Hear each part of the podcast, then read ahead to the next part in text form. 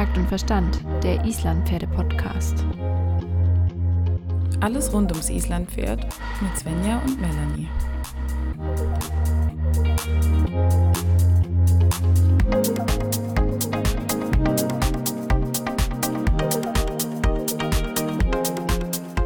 Das lange Warten hat ein Ende.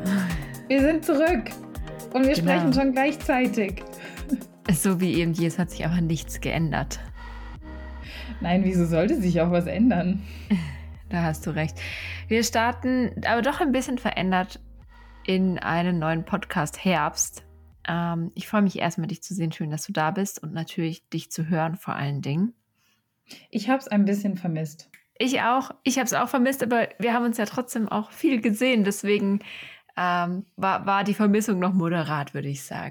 Ja, aber das Aufnehmen ist schon nochmal was anderes. Das stimmt. Und wir hatten ja auch unser, unser WM-Special, muss man dazu auch sagen. Ja. Das ähm, hat uns ja auch ein bisschen durch den Sommer begleitet, ein Stück weit zumindest. Also wir haben ja nicht gar nichts von uns hören lassen. Das stimmt, aber es hat sich lang angefühlt. ja, das stimmt. Ja, aber du weißt ja, Pausen sind wichtig, Pausen sind gut und man startet immer erfrischt und motiviert aus Pausen. Also von daher, beste Voraussetzung. Stimmt. In den Podcast starten wir auf jeden Fall erfrischt und motiviert, weil wir ja eine Podcast-Pause gemacht haben. Wir haben aber keine Lebenspause gemacht. Äh, Im Gegenteil.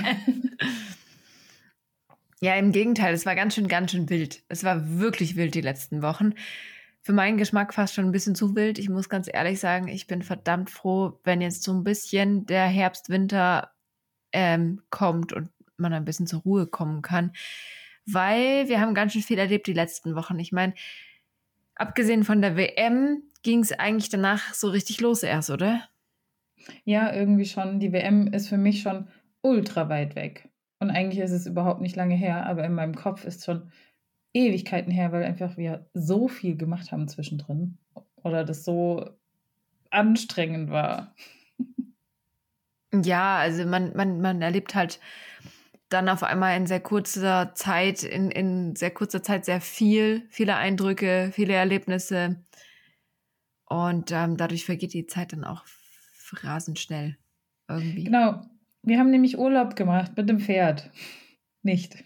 Nicht. Das war, also, es war die Definition von keinem Urlaub eigentlich. Also. Ja, aber irgendwie halt schon Urlaub, weil wir weggefahren sind mit den Pferden. Genau, da kommt es dann darauf an, wie man den Urlaub definieren möchte. Da hast du vielleicht recht, okay, wenn du so möchtest. Aber ähm, eigentlich war es ja wirklich äh, Urlaub, Ausflug mit Pferd mit Ziel, ähm, um es mal so zu beschreiben. Und ähm, es ging jetzt nicht um die Erholung körperlich und seelisch, sondern wirklich um das sich weiterbilden und an den eigenen Fähigkeiten ein bisschen schleifen und ja, einfach auch wieder neue Ziele zu meistern, oder? Ganz genau. Genau. Ja, für dich war es ja schon ein etwas längerfristigeres Ziel, diesen Kurs zu machen. Du hattest es schon ein bisschen geplant gehabt. Vielleicht magst du das mal erzählen, wann deine Planung angefangen hatte. Mm, das ist eine gute Frage. Also für mich war schon relativ lange klar, dass ich einen Trainerschein machen möchte, weil ich eigentlich da die letzten Jahre auch immer so ein bisschen drauf hingearbeitet hatte und äh, mit der Trainereinführung und, und den Reitabzeichen, die dazugehören und so weiter, da können wir auch gleich nochmal kurz drüber sprechen, was die Voraussetzungen sind, ähm, war es für mich eigentlich klar, dass ich das irgendwann tun werde. Und dann kam der Stein irgendwie ins Rollen, ja, Mitte, Anfang Mitte des Jahres ungefähr.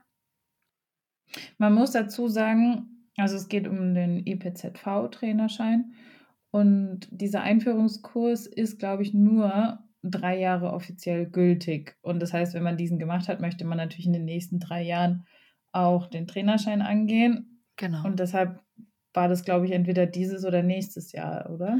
Genau, bei mir war das schon jetzt dann anderthalb Jahre her, fast zwei Jahre. Und dann war es halt klar, ich muss es jetzt entweder dieses oder nächstes Jahr dann machen, weil ansonsten verfällt quasi deine Eignung oder deine Vorbereitung zu, zu, zum Antreten des Trainerscheins. Und ich habe dann den Entschluss relativ ad hoc dann so um den März rum ähm, den Beschluss gefasst und meine große Herausforderung war einfach diese drei Wochen Urlaub am Stück.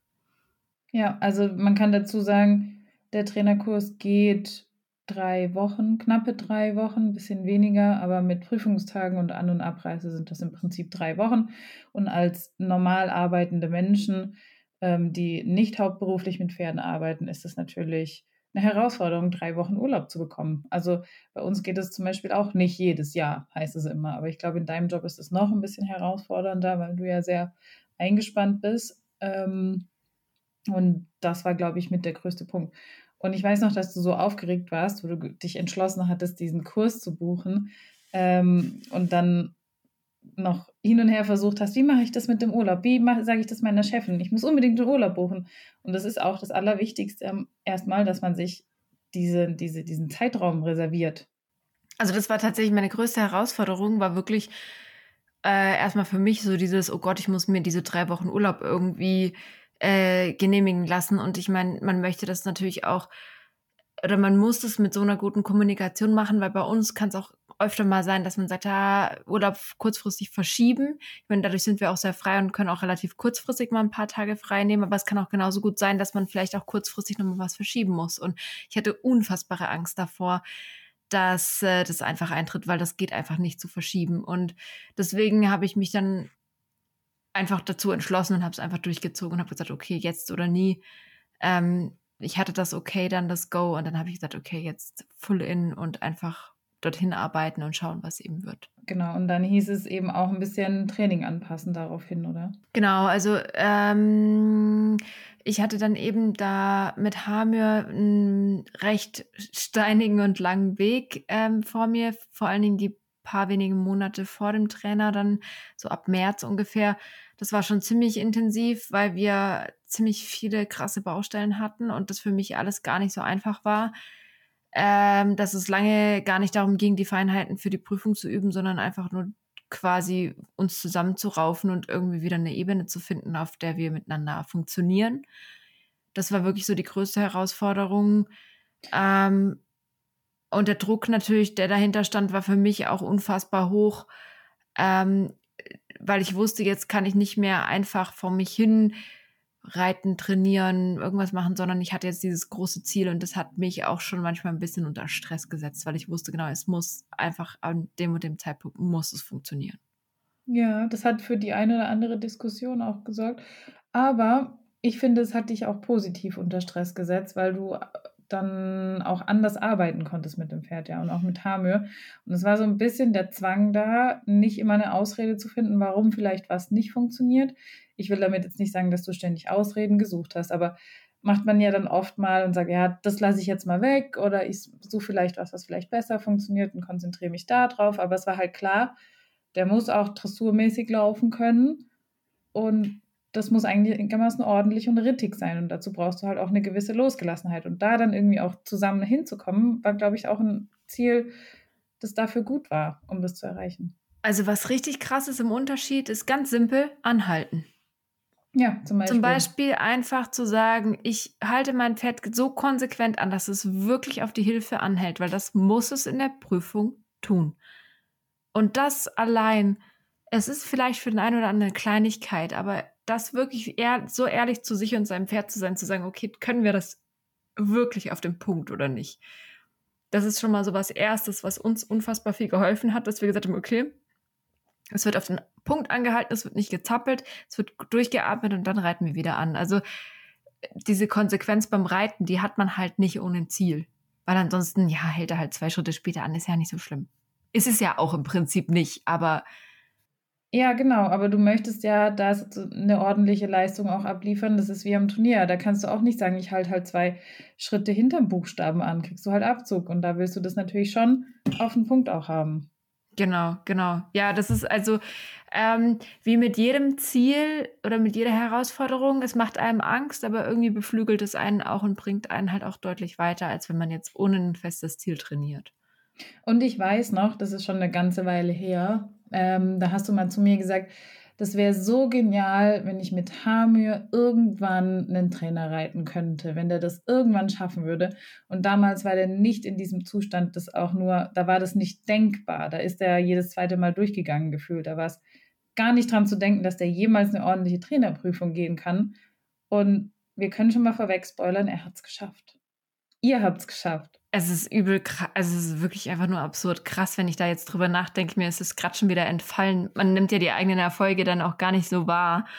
Äh, und du hast vollkommen recht, das ist komplett verrückt, dass dieses Pferd einfach, also diese Leistung, die der hingelegt hat, das müssen wir jetzt gleich noch in Ruhe ein bisschen dann aufarbeiten, aber es ist, es ist schon, schon ganz schön faszinierend, wie viel in so einem Pferd dann doch drinsteckt. Da hast du absolut recht, ja. Ich werde das nicht vergessen. Wirklich, du warst so, so träumerisch oder so, ah, wenn ich das, das wäre einfach so ein Beweis, dass wir, dass wir was schaffen oder was zusammen geschafft haben. Und es war noch so weit entfernt. Und es war wie so ein Traum, dass man doch irgendwie was aus diesem Pferd auch machen kann oder dass ihr euch als Team auch zusammengefunden habt und er eben nicht mehr der blöde, bockende Durchgänger ist, sondern wirklich einfach ein tolles Pony. Und das hat funktioniert und ich bin da so stolz auf euch. Ich möchte es nochmal betonen. Also dazu muss ich sagen, mir gebührt nicht alle Ehre, weil ich hatte auch wahnsinnig gute Unterstützung. Das muss man an dem Punkt auch wirklich sagen. Also ohne, ohne meine Trainerin wäre ich einfach auch nicht an dem Punkt. Ja, aber das darf man ja. Darum geht es ja nicht. Es geht darum, dass ihr das geschafft habt, was du dir vor Jahren, ganz am Anfang, was du dir einfach so gewünscht hattest. Ja, das stimmt. Da, da hast du absolut recht. Das vergisst man tatsächlich auch mega schnell wieder. Aber jetzt der Reihe nach, bevor wir jetzt zu viel vorgreifen. Also genau, es war eben dann die Vorbereitungszeit, blablablub. Ich wusste dann, dass ich ähm, den Steppen jetzt zwar mitnehme, aber dass ich den halt nicht für Gang ready bekomme, weil er einfach ja körperlich immer noch nicht so weit ist. Er hat noch nicht die Kondition, er hat noch nicht den Takt, er hat noch nicht die Form, noch nicht das Letzte, was du halt einfach brauchst, um einen ordentlichen Viergang zu laufen. Ähm, ich bin auch wahnsinnig froh, dass ich mich dagegen entschieden habe, ihn für die Prüfung fertig zu machen, weil ich glaube, der hätte ganz schön kämpfen müssen. Das wäre zu viel gewesen für den. Also wir können ja vielleicht kurz ähm, die Anforderungen der Gangprüfung beschreiben oder machen wir das später? Also ich würde sagen, wir machen jetzt ganz kurz noch die Chronologie zu Ende und dann erklären wir natürlich auch noch die Anforderungen. Aber ähm, genau, bei mir ging es ja dann darum, ich hatte ja dann den Hammel vorbereitet und Stepney wusste ich, der geht mit, aber da war halt dann klar, der macht halt nur irgendwie vielleicht was Kleines und hatte noch ein Leibpferd. Mm, und dann hatte ich eigentlich schon alles gepackt, alles ready. Ich saß auf gepackten Taschen und dann kam die Nachricht, ich muss es jetzt schon vorweg spoilern, dann kam die Nachricht, ich habe es gelesen auf Instagram, ja, Plätze frei beim Trainerschein wegen Krankheit. Und das war für mich ein Zeichen, Melanie. Das war für mich das Zeichen. ja, ich habe das gesehen, die, auch diese Meldung morgens. Und dann habe ich einfach das Handy weggelegt. So gedacht, naja, ich muss jetzt arbeiten. Svenja fährt morgen zum Trainer. Es war, es war nicht ein Tag vorher, es war drei Tage vorher, oder? Ja, okay, okay, ja. Es war unter der Woche, genau. Ja, und dann habe ich Melanie einfach gezwungen mitzukommen. Ja, und dann habe ich kurz überlegt, nee, es geht nicht. Ich muss ja arbeiten. Meine Chefin war dann auch so semi-begeistert. Ich hatte nämlich kurz angefragt, ja, ich frage jetzt mal, vielleicht kann ich ja drei Wochen frei nehmen mit, ähm, ich hatte keinen Urlaub mehr. Also es hätte ich unbezahlten Urlaub nehmen müssen oder sonst irgendwas. Und ähm, zwei meiner Kolleginnen waren auch im Urlaub und meine Chefin darunter, äh, deren Vertretung ich hätte machen sollen. Das heißt, eigentlich war es für mich so, ja, ist nicht möglich, wird nicht funktionieren. Wie soll das gehen? Und meine Chefin hat dann letztendlich auch gesagt, nee, also sie kann mir nicht freigeben, funktioniert einfach nicht. Und dann haben wir das Gespräch beendet gehabt, ich so weitergearbeitet, war ein bisschen, eigentlich ein bisschen traurig, aber gleichzeitig habe ich gedacht, naja, Gott sei Dank hat die jetzt nicht gesagt, es geht. äh, ja, und dann haben mein Mann und Svenja ungefähr gleichzeitig gesagt, naja, dann arbeit doch währenddessen. Frag doch, ob du das einfach so beides machen kannst. Und ich habe dann noch gedacht, die sind doch völlig irre. Also, wer macht denn so einen Mist? Arbeiten und parallel diesen Reitkurs, der den ganzen Tag geht. Das, wie soll denn das funktionieren? Ja, eine halbe Stunde später habe ich meine Chefin gefragt, ob ich das machen kann. und ähm, sie hat dann gesagt, ja, mach. Wenn solche Chancen da sind, dann mach's einfach. Ja. Und dann, was hast du gedacht, als ich dir das gesagt habe? Ja, ich habe einfach gesagt, ich, ich zwinge Melanie dazu. Sie hat einfach keine Wahl. Zur Not rufe ich ihre Chefin an und sage ihr einfach, die muss. Nein, aber ich meine, das ist ja das Coole, wenn man dann, sagen wir mal, auch die Vorzüge des modernen Arbeits, Arbeitens auch mal so nutzen kann und sagen kann, okay, man hat mal die Chance, sowas zu machen. Ich meine, diese, diese Gelegenheit wäre nie wieder in deinem Leben gekommen. Definitiv. Und das hat mein Mann eben auch gesagt. Und letztendlich habe ich dann auch gedacht, ja, ich mache das jetzt einfach. Ich hatte die Trainereinführung schon, meine war aber schon abgelaufen. Ich habe dann parallel unsere Lehrgangsleiterin angerufen und gefragt, siehst du eine Chance, ob wir das hinkriegen? Also darf ich da trotzdem mitmachen, auch wenn meine Einführung schon abgelaufen ist? Und die haben das alle hingekriegt. Und dann hatte ich einfach keine Chance mehr, Nein zu sagen. Und dann habe ich gesagt, gut, übermorgen oder ja, drei Tage waren es, glaube ich, packen wir die Pferde ein und ähm, fahren wir halt zum Trainerkurs. Ja, machen wir halt mal. Ja. Und bereust du es im Nachhinein? Nein, es war super. Ich hatte mega Angst, aber es hat funktioniert und man hat es halt, ich habe es einfach mal durchgezogen. Man muss, manchmal muss man sich halt auf den Hintern setzen und was durchziehen. Und das war schon, das war echt gut. Ich bin dir sehr dankbar, dass du mich gezwungen hast. War ich ja nicht alleine und du kannst auch vor allen Dingen äh, den Menschen dankbar sein, die das möglich gemacht haben. Also liebe Grüße an deine Chefin und vor allen Dingen liebe Grüße an Katja, bei der ich ja ähm, untergekommen bin während des Trainerkurses und sie dich spontan einfach auch noch mit aufgenommen hat und sich gesagt hat, ach ja, eine Person oder zwei Personen bei mir, egal, die können drei Wochen bei mir wohnen, ist auch nicht selbstverständlich. Das ist richtig. Sie hat ja auch noch eine Stimme eingelegt, dass ich unbedingt ähm, auch mitmachen soll und das bestimmt total witzig wird. naja, nachdem das Internet gesichert war, war es eigentlich okay. Ich frage mich gerade nur, wie witzig es dann wirklich war am Ende. Weiß ich nicht. Wir haben halt eine drei Wochen Zwangs-WG aufgemacht. Aber es war eigentlich okay. Ich glaube, wir sind gut aneinander rumgekommen. Das ist eben das, ne? man hat dann doch genug zu tun, dass man sich gar nicht so viel mit sich selber beschäftigen kann und dann geht das ganz gut. Ja, aber hey, es gab keinen Streit. Es war eigentlich oft gute Stimmung bis auf ein paar Abende, wo es vielleicht nicht ganz so gute Stimmung war, aber das war dann kollektiv schlechtere Stimmung. Ähm, aber wir sind uns nicht auf den Sack gegangen. Wir haben immer gut gekocht und was gegessen und einigermaßen den Haushalt im Griff gehabt. Also wenn man von im Griff haben sprechen kann, wenn man es geschafft hat, Geschirr zu spülen. Also ich würde sagen, die WGs im Studium waren schlimmer. Definitiv, ja. ja. ja, ähm, also dann sind wir, sind wir dann mit Sack und Pack angereist. Äh, du hast deine Ponys einfach eingepackt und hast gesagt, ja, gucken wir mal, was wird. Ja, die mussten halt, also die hatten ja keine andere Wahl. Ich hatte ja keine andere Wahl. Ich hatte kein vorbereitetes Trainerpferd. Ich habe einfach gedacht, jo, guck mal halt, was passiert. Und notfalls finde ich schon noch irgendein Pferd. Dazu muss man aber sagen, dass Halasjatna zum Beispiel auch schon einen Viergang laufen konnte, dass man da sagen könnte, okay, das könnte funktionieren.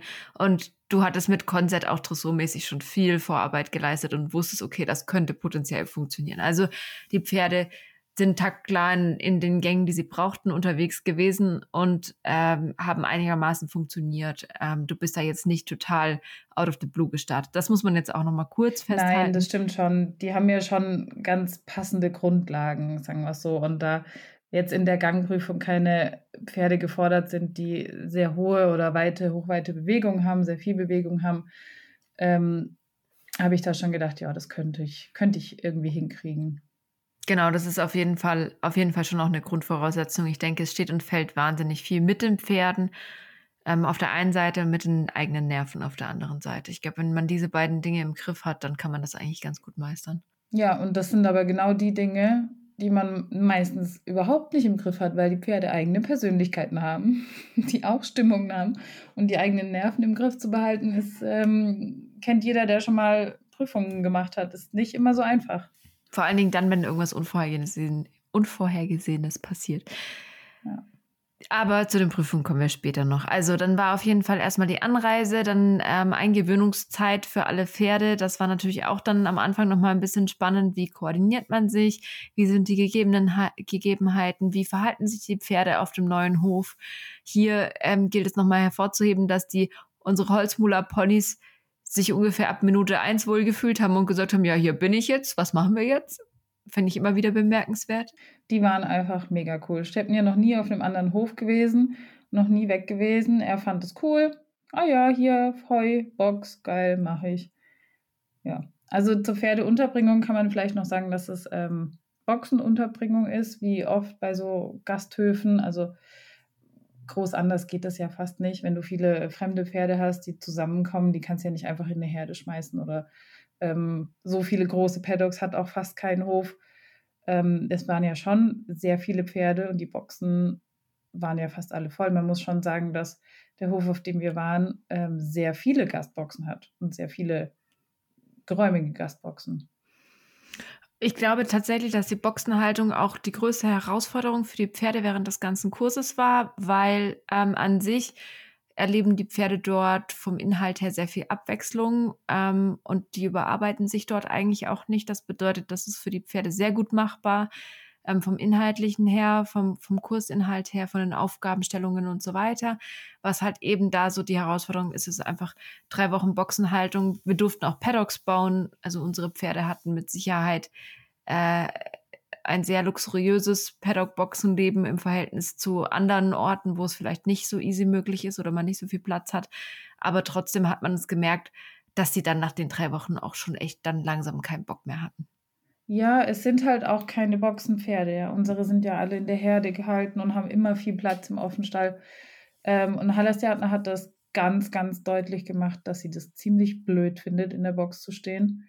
Ähm, die erste Woche war echt Horror. Also ähm, die ist fast nur im Kreis gerannt in der Box. Die hat gegen die Türen, gegen die Wände gebollert. Die ist in der Box gestiegen. Die hat wirklich Drama und Theater gemacht. Die hat fast die ersten zwei, drei Tage hat sie sehr wenig gefressen, weil sie das ganze Heu zertrampelt hatte. Dann habe ich versucht, ihren Heunetz reinzuhängen. In dieses Heunetz hat sie dann die ganze Zeit reingetreten mit, äh, mit voller Absicht mit der Vorhand und ist dann letztendlich, wie es so kommen muss, mit dem Hufeisen im Heunetz hängen geblieben, ganz klassisch. Ähm, hat dann einfach gewartet, bis sie jemand rausgeschnitten hat und hat von vorne angefangen. Und dann hat sie natürlich kein Heunetz mehr bekommen, weil ist kacke, wenn das nachts passiert. Nach einer Woche war das dann besser. Und sie kam immer runter, immer besser runter und hat sich mehr dran gewöhnt, aber richtig toll fand sie es die ganze Zeit nicht. Was dann gut war, war, dass sie auf den Paddock gehen konnte dann. Dass sie einfach zwei, drei Stunden draußen war, mit Konzert zusammen, der hat sie immer so ein bisschen beruhigt gehabt. Und Hamür, war auch nicht super begeistert, aber hätte auch schlimmer sein können. Mm, also ich hatte ja den absoluten Luxus, dass ich eine Doppelbox hatte. Das war meine Grundvoraussetzung. Ich habe gesagt, komplette Einzelhaltung wird in der Zeit nicht machbar sein. Der springt irgendwann erfahrungsgemäß über die Box. Das hatten wir in der Vergangenheit schon ein paar Mal. Dass, wenn er dann ganz alleine steht, er dann irgendwann einfach sich zwangsläufig befreit und das Risiko war mir einfach dann da zu hoch, dass er sich halt irgendwann einfach verletzt. Ich habe ihn schon ein paar Mal in der Box gesehen und er ist einfach irre. Er ist einfach irre. Ja, der findet es ähm, einfach richtig blöd.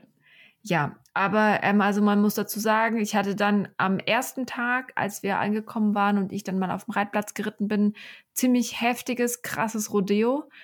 Ähm, da war ich dann kurz mal wieder auf den Boden der Tatsachen zurückgeholt, dass ich halt jetzt doch nicht einfach nur mein braves Pony dabei habe, sondern halt einfach doch ein anspruchsvolles Pferd. Ähm, da war ich dann kurz ein bisschen unsicher und dachte mir, okay, die nächsten drei Wochen könnten sehr interessant werden.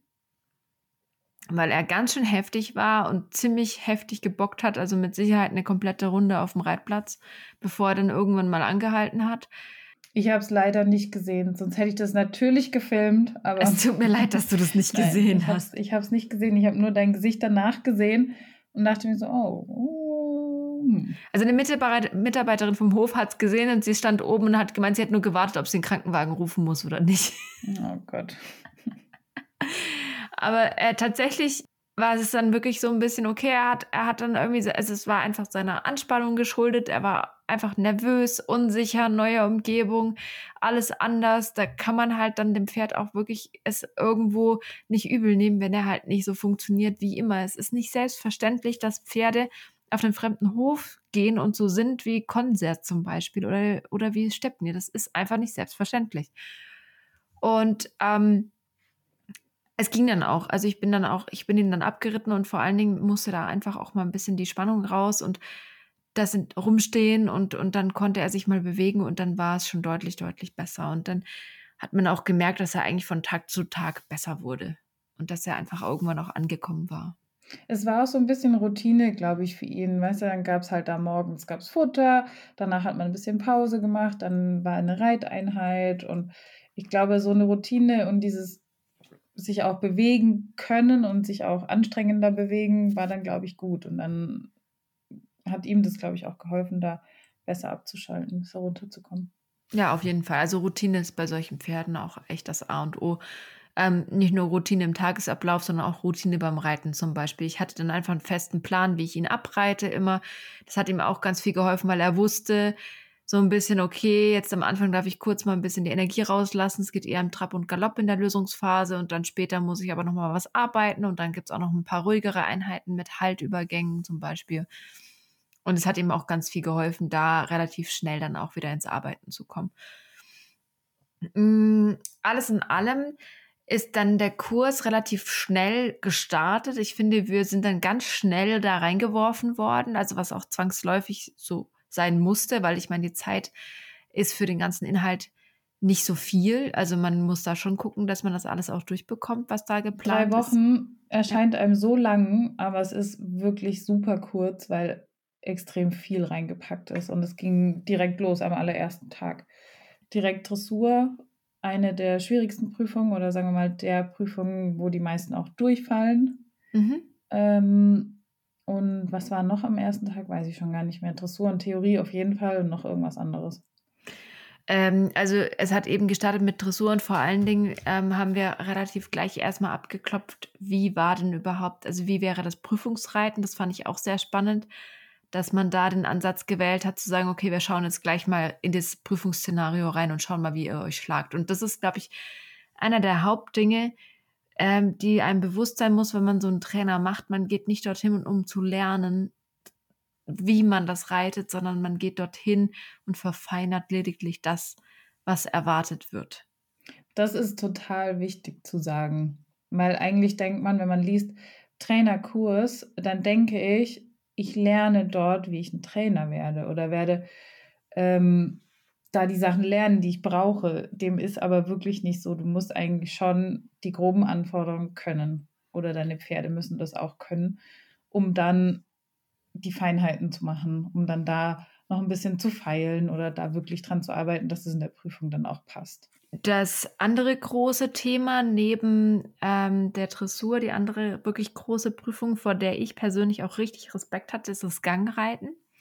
Davon haben wir jetzt sogar schon ein paar Mal gesprochen. Und beim Gangreiten reitet man eben diesen besagten Viergang.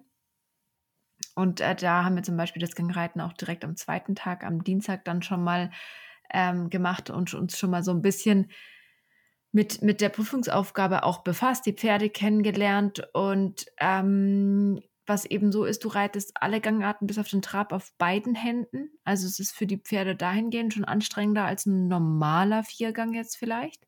Also es ist eigentlich angelehnt an eine V5, aber es ist letztendlich doppelt so viel, weil du wirklich auf beiden Händen bei alle Gangarten reitest, außer Trab, und weil du einen Pferdetausch hast. Genau, und das ist auch noch ein wichtiger Punkt. Die Pferde laufen diese Prüfung zweimal direkt hintereinander. Ja, das war schon heftig anspruchsvoll, muss man schon sagen. Es ist kräftemäßig recht viel für die Pferde. Ja, das ist so. Ja, und dann hatten wir am Nachmittag, ähm, vom zweiten Tag hatten wir dann auch das erste Mal Trailreiten, was dann in unserer Gruppe für die erste, für die ersten Unmut gesorgt hat. Du meinst bei mir? Es hat bei mir für Unmut gesorgt. Also ja? ich bin ja an diese Aufgabe dran gegangen und habe gedacht, naja, gucken wir mal, weil Trail war ja irgendwie noch nie so mein Steckenpferd. Das war ja eigentlich mehr bei dir verortet. Ja, ich finde Trailreiten super.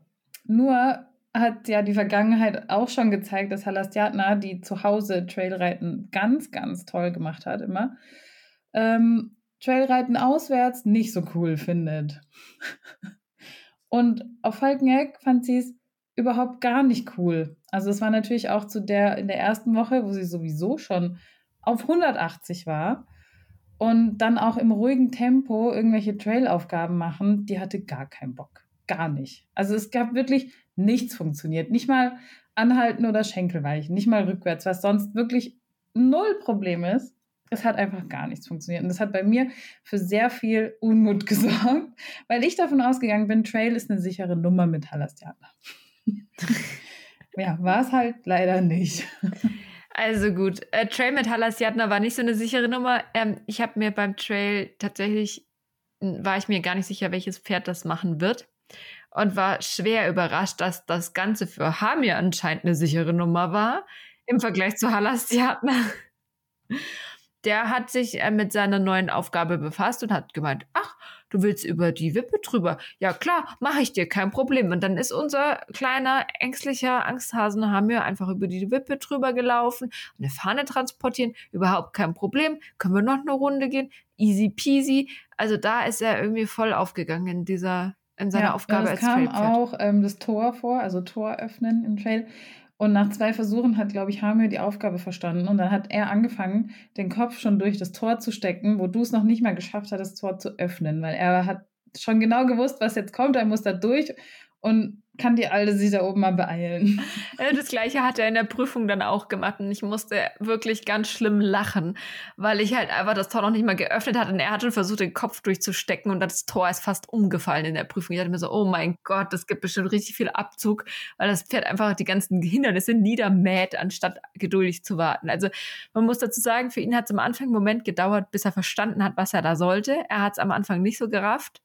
Er ist dann vor dem Tor immer rückwärts weggerannt erstmal, aber dann, als er geschnallt hat, was die Aufgabe war, dann ähm, ja, wollte er dem Ganzen schon vorgreifen. Weiß ich jetzt auch nicht, ob das so ideal war. Ja, aber du hattest es davor ja noch nie gemacht mit ihm. Nee, ja. Ich hatte ja davor schon 100.000 Mal Tor geübt mit Halasjana, gefühlt. Ist, so ein bisschen grämt dich das immer noch, ne? Kann das sein? Hm, eigentlich nicht mehr. Also es hat mich dort sehr gegrämt und es hat zu einer kleinen Krise geführt, weil ich wirklich ein bisschen verzweifelt war und mir gedacht habe, was soll denn das jetzt? Was mache ich denn jetzt? Das war so meine sicher geglaubte Prüfung und die ist einfach vor mir zerbröckelt. Aber Ja, du weißt ja, aus der Asche ist ein Phönix auferstiegen, standen, äh, wie auch immer in den Himmel auf- emporgestiegen. gestiegen. Oh. Der Phönix hieß nicht Halasjatna, sondern Konzert, der dann einfach alles machen musste. ähm, der hat noch nie wirklich Trail gemacht, fand das auch immer irgendwie langweilig oder weiß ich nicht. Aber er hat das souverän gemacht und ich habe das mit ihm nicht viel geübt, weil wir haben nicht so oft Trail geübt, muss man sagen, in dem Kurs. Ich glaube zweimal oder dreimal. Und das erste Mal war ja mit Halasjatna die Katastrophe. Danach hatte ich eine kleine Krise und habe mir dann gesagt, so, fertig aus, Trail mit Halasjatna mache ich nie wieder. Das war's jetzt. Ähm, Konzert muss jetzt herhalten und Trail machen. Hat er zwar noch nie gemacht, aber er hat es dann einfach gemacht. Also es war für den, Wippe war ein bisschen schwierig, haben wir aber zweimal geübt. Man muss auch dazu sagen, dass ähm, wir das Glück hatten, dass die Wippe die ganzen drei Wochen auf dem Platz stand und wir auch abends nochmal mit den Pferden das geführt machen konnten und denen die zeigen konnte. Und das hat mit Konzert super funktioniert. Und der hat es dann einfach gemacht. Wie der Phönix aus der Asche.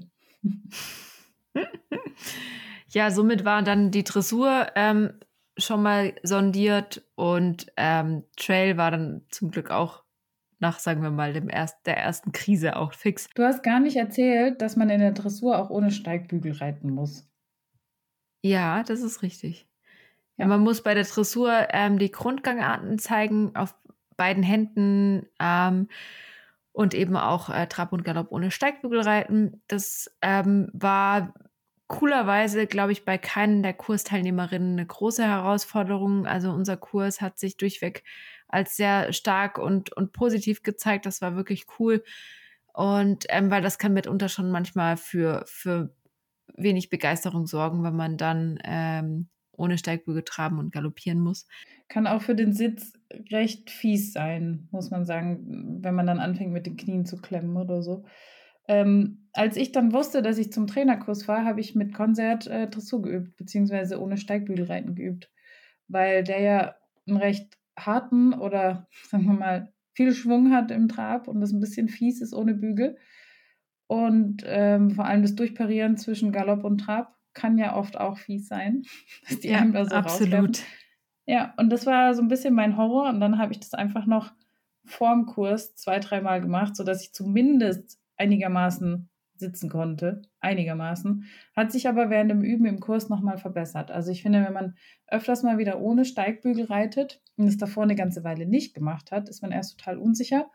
Und dann wird das wieder schnell ziemlich gut. Da kann ich dir nur zustimmen. Ähm, ich hatte das ja schon ein bisschen geübt, deswegen war das für mich jetzt äh, gar nicht mehr so ein großes Ding und Hamir hat nicht so viel Schwung. Also da ist man auf Konzert schon deutlich mehr gefordert als auf Hamir dann, was das Aussitzen angeht. Ähm, genau, und dann hatten wir eben noch Gang. Ähm, Im Gang, wie war denn da so deine, dein Gefühl nach der ersten Einheit im Gang? Weißt du das noch? Nach der ersten Einheit habe ich gedacht, ich brauche ein anderes Pferd, das funktioniert so nicht. Weil Alastiana weder Takt im Tölt hatte noch Galopp. Also, das war so, okay, jo. Weil die war so angespannt und aufgeregt. Ich hatte nur Pastölt. Ich war gefühlt, ich war eigentlich, ist nicht nur gefühlt, ich war Passagier. Ich wusste auch nicht genau, wie ich das wegkriege. Ja, hört sich jetzt vielleicht dumm an. Im Wald ähm, hätte ich das wahrscheinlich anders gemacht, aber da in dieser Situation, alle gucken zu. In der ersten Gangprüfung, ich war da einfach auch ein bisschen drüber. Ich konnte da nicht reagieren, dann konnte mein Pferd nicht galoppieren, beziehungsweise ist halt irgendwie fünf Sprünge galoppiert und dann irgendwie in den Pastheld gefallen, da weiter rumgewatschelt. Ich war so ein bisschen verzweifelt, weil ich natürlich auch die Blicke der Trainerin gesehen habe und ich wusste ganz genau, das ist richtig schlecht gerade. ähm, ja, dann wusste ich nicht so genau, was machen wir jetzt. Und dann kam Katja und hat gesagt, machen wir. Die braucht nur ein bisschen Energie. Nicht so, okay. Mal gucken. Und dann haben wir einfach hart gearbeitet und dann ist es besser geworden. Um vorwegzugreifen, Halastiatna kann jetzt auf beiden Händen durchgaloppieren. Ja, ähm, ja, die, die, Gangprüfung oder de, de, das Gangreiten war halt nicht nur aufregend, dass man eben einen Pferdetausch vor sich hatte, sondern auch, um das mit seinem eigenen Pferd auch hinzubekommen. Ich hatte ja nichts geübt. Ja, das ist nicht ganz richtig. Du hast schon alle vier Gänge eigentlich auch immer geübt, beziehungsweise sogar alle fünf. Also ich habe da schon auch an dich geglaubt, weil sonst hätte ich ja auch damals nicht gesagt, du machst das jetzt mit. Das stimmt, das stimmt. Aber in dem Moment nach dieser ersten Probestunde habe ich echt gedacht, was mache ich eigentlich? Also wie, wieso mache ich das, ohne das vorher zu üben? Aber du hast recht, also die konnte ja auch davor schon alle fünf Gänge laufen, die konnte davor auch galoppieren. Nur in dieser Stunde war es halt einfach wirklich richtig schlecht. Das war dann der Start im Gang. Hm, ich hatte für den Gang eben mir ein Tauschpferd oder äh, ein Leibpferd organisiert, weil eben meine ja noch nicht so weit waren, beziehungsweise Steppen ja noch nicht so weit war. Das hatte ich ja vorhin schon erwähnt. Ähm, da musste ich mich auch erstmal ein bisschen einfummeln. Ähm, da war ich auch eher nur Passagier am Anfang, aber aus anderen Gründen. Großartiges Pferd hattest du. Ja.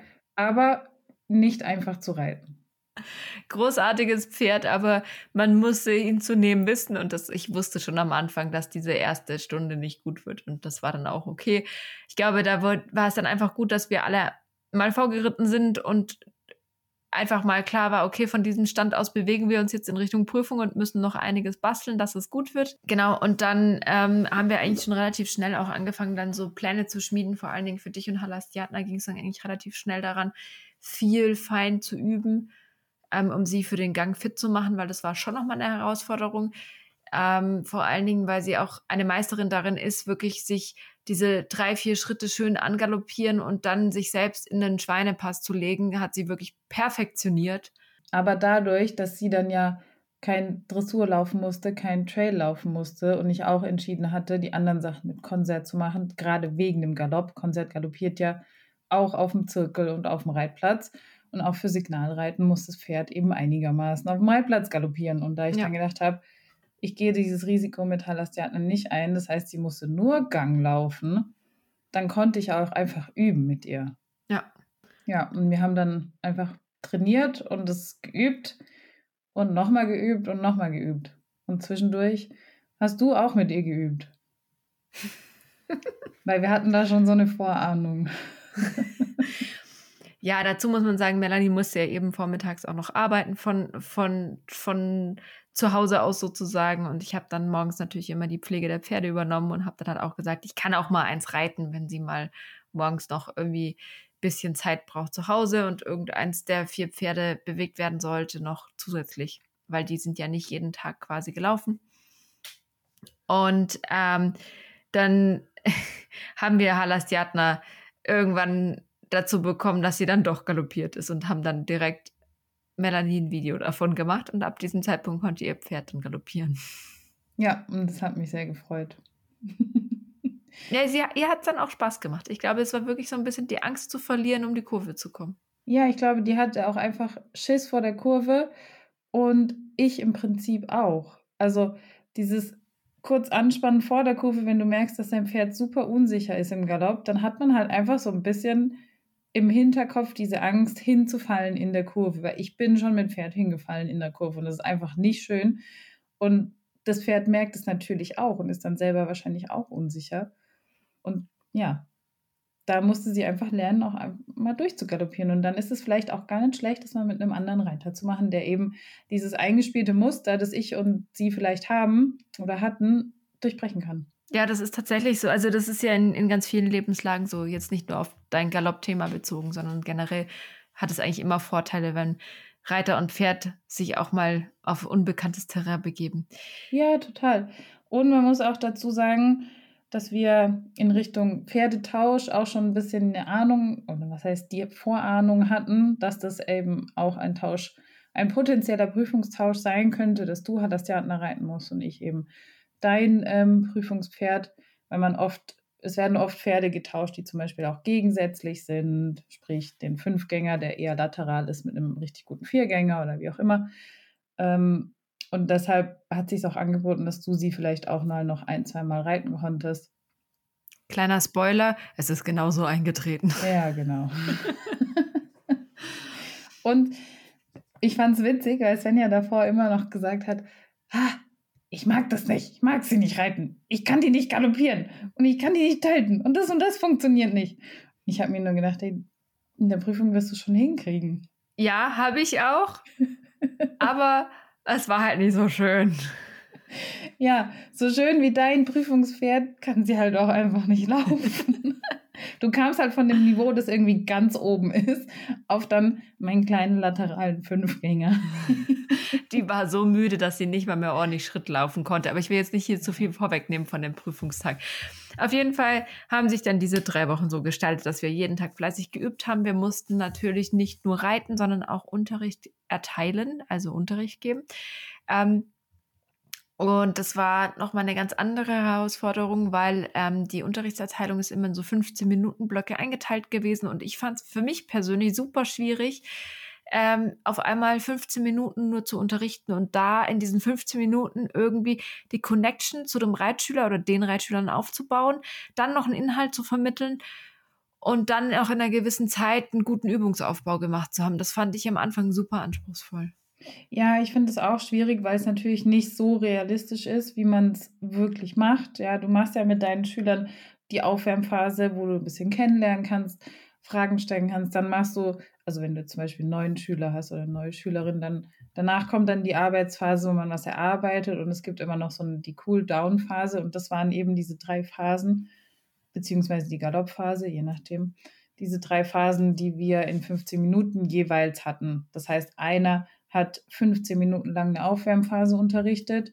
Dann gab es einen Wechsel mit den gleichen Reitschülern. Die nächste hat dann die Arbeitsphase oder Trab-Arbeitsphase unterrichtet oder Tölt-Arbeitsphase. Und die dritte hat dann ähm, eine Galoppphase zum Beispiel unterrichtet. Und das ist einfach super schwierig, weil du ja keine ganze Stunde am Stück machst, wie du es in Realität machst zum Beispiel.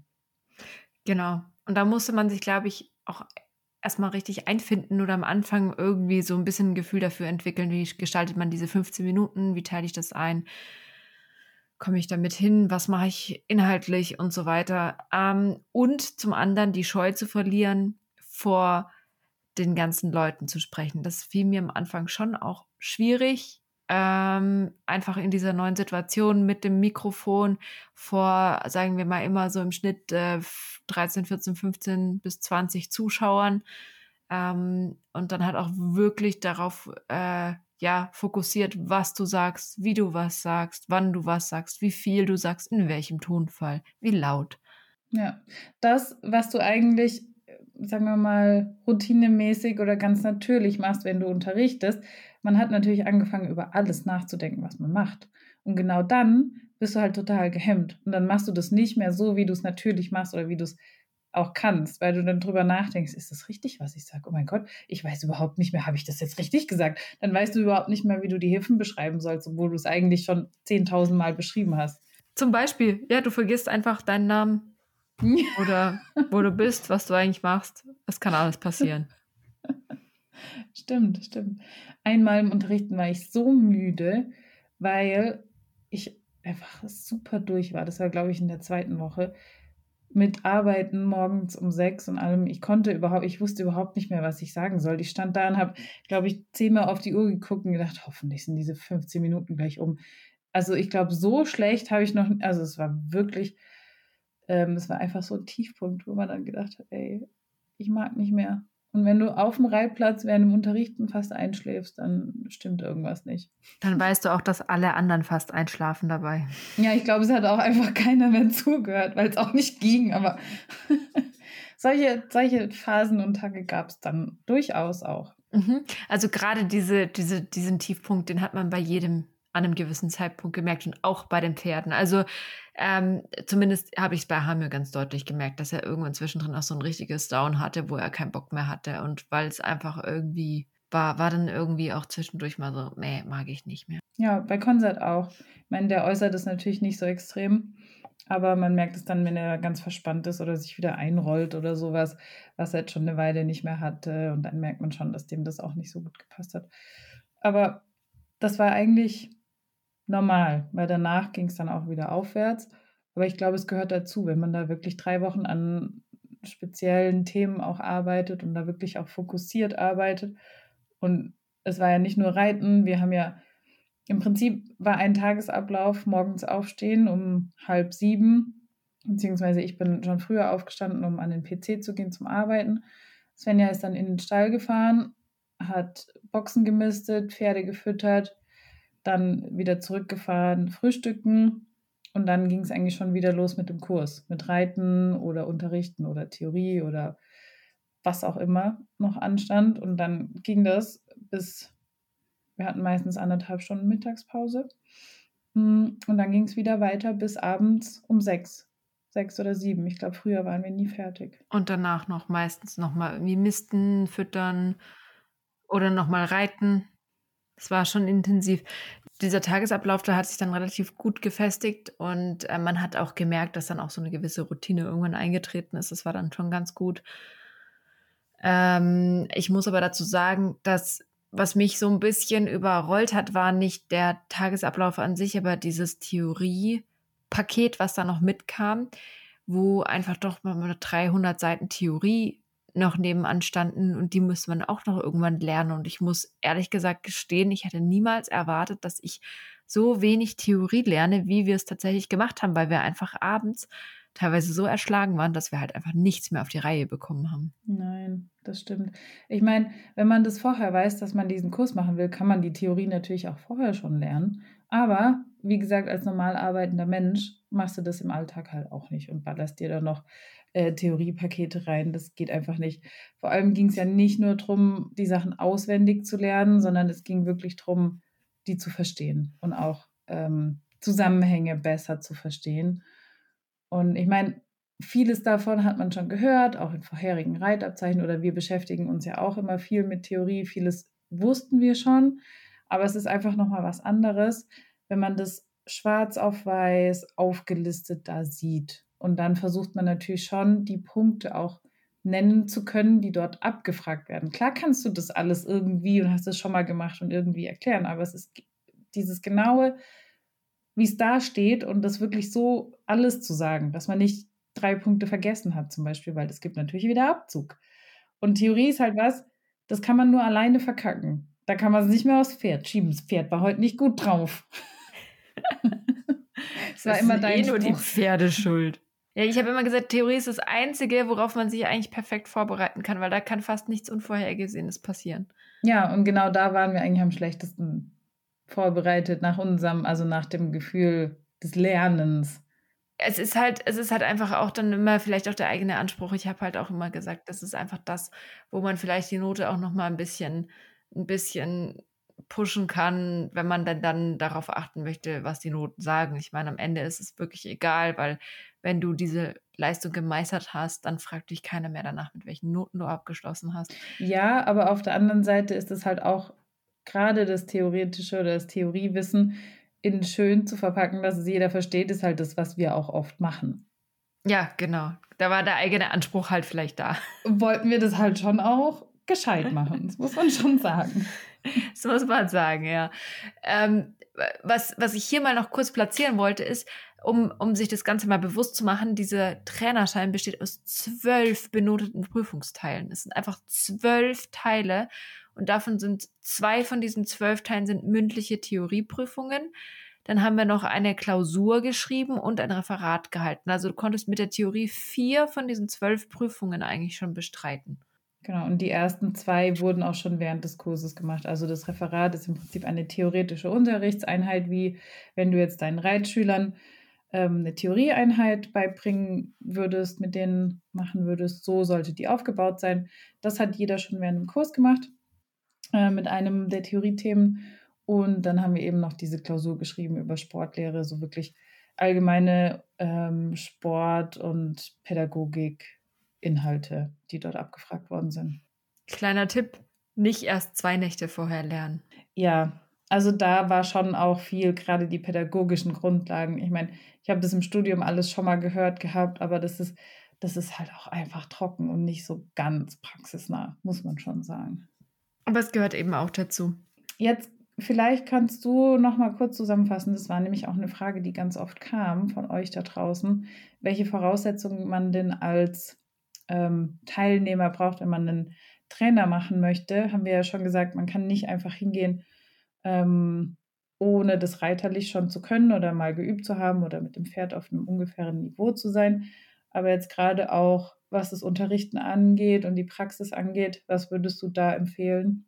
Also du meinst jetzt ähm, von der, vom Unterrichtsaspekt her, würde ich sagen, ähm, man sollte auf jeden Fall ähm, schon häufiger Gruppenunterricht gegeben haben. Ich glaube, das ist ganz wichtig, nicht nur Einzelunterricht, sondern wirklich auch sich mit drei Reitschülern organisieren zu können, zwei bis vier Reitschüler, irgendwie sowas um den Dreh, dass man auch lernt, wirklich, okay, habe ich wirklich jeden immer gleich viel drangenommen, dann sollte man natürlich schon mal irgendwie geübt haben, die Dinge zu erklären, sich zeitlich einzuteilen und vor allen Dingen, und das finde ich was, was man absolut vorbereiten kann, sich immer zu überlegen, wie kann ich mir eine methodische Übungsreihe zu einer Übung aufbauen? Also wie gehe ich vom Leichten zum Schweren innerhalb einer Übung und baue die so auf, dass der Schwierigkeitsgrad mit der Übung ein bisschen gesteigert wird, beziehungsweise ich an mein Ziel komme von dem, was ich erreichen möchte. Und das hilft einem super, super viel ähm, dann auch für diese ähm, ja, Unterrichtseinheiten, die man da Ja, ich denke, wenn man unterrichtet, oder bei mir war das zumindest am Anfang so, dass ich mir wirklich überlegt habe, wie baue ich diese Stunden auf, weil ich wusste da nicht genau, wie ich das machen. Ich konnte das nicht einfach machen, ohne mich vorbereitet zu haben. Ähm, und ich glaube, dass, wenn man sich damit ein bisschen beschäftigt hat, dann kriegt man da auch bessere Routine und dann kann man auch auf ähm, Unvorhergesehenes oder irgendwie Situationen eingehen, die man jetzt nicht eingeplant hat, weil man einfach ein bisschen Routine hat, weil man ungefähre Struktur hat und dann lässt sich das viel, viel besser anwenden auf jedes Thema dann auch. Also wenn man Unterrichten übt, dann sollte man sich einfach eine Struktur auch vorbereiten für die Stunde, dass man so eine ungefähre Planung macht, was will ich in dieser Stunde machen mit meinen Leuten und wie komme ich vielleicht dahin, wie kann ich das aufbauen. Was ich mir so ein bisschen mehr gewünscht hätte, schon mitgebracht zu haben, ist dieser ganze Sicherheitsaspekt. Ähm, also dieses, ähm, routinierte, jetzt stellt ihr euch neben euer Pferd, nehmt erst die Steigbügel runter, legt die Zügel über den Hals und so weiter. Das war alles das, was mir total aufgefallen ist, was ich in meinen Unterrichtseinheiten fast nie angewandt habe ähm, vorher, weil ich einfach mit Privatleuten zu tun hatte, die ihre Pferde schon so gut kannten, dass das nicht mehr notwendig war. Und das, oder auch nach der Stunde zu erklären, nimm die Gerte in die linke Hand, spring nach links ab, dann äh, Steigbügel hoch, Zügel über den Kopf und so weiter. So diese ganzen Sicherheitsaspekte, die vielleicht auch mehr in der wirklich ganz krassen Anfänger- und Kinderreitschule ihre, äh, ihren Platz finden. Das hat mir so ein bisschen gefehlt, wo ich merk, gemerkt habe, das musste ich mir ganz schnell noch aneignen, dass da irgendwie eine Routine entsteht. Kommt halt ganz stark auf deine Schüler drauf an, die du hast. Und Sicherheit ist ein super, super wichtiger Punkt und das dürfen wir wirklich nicht vergessen. Und ich glaube, gerade auch bei Kindern oder Menschen, die da noch nicht so routiniert sind im Umgang, ist es schon wichtig, die auch immer wieder daran zu erinnern, Absolut, ähm, ja. warum man vielleicht die Zügel über den Hals nimmt beim, beim Führen, warum man die Steigbügel überschlägt, damit sich das Pferd eben nicht da drin aufhängen kann, weil es sind einfach potenzielle Unfallgefahren. Äh, und das kann man damit ganz einfach vermeiden. Gebe ich dir absolut recht. Und was noch alles passiert ist, welche Prüfungen wir wie gemeistert haben und ob wir vielleicht auch Prüfungen nicht gemeistert haben. Das erfahrt ihr dann alles in der nächsten Folge, weil wir haben jetzt schon fast eine Stunde gequatscht. Und, und ähm, vor allem, was uns der ganze Spaß gekostet hat. All das erfahrt ihr in der nächsten Podcast-Folge.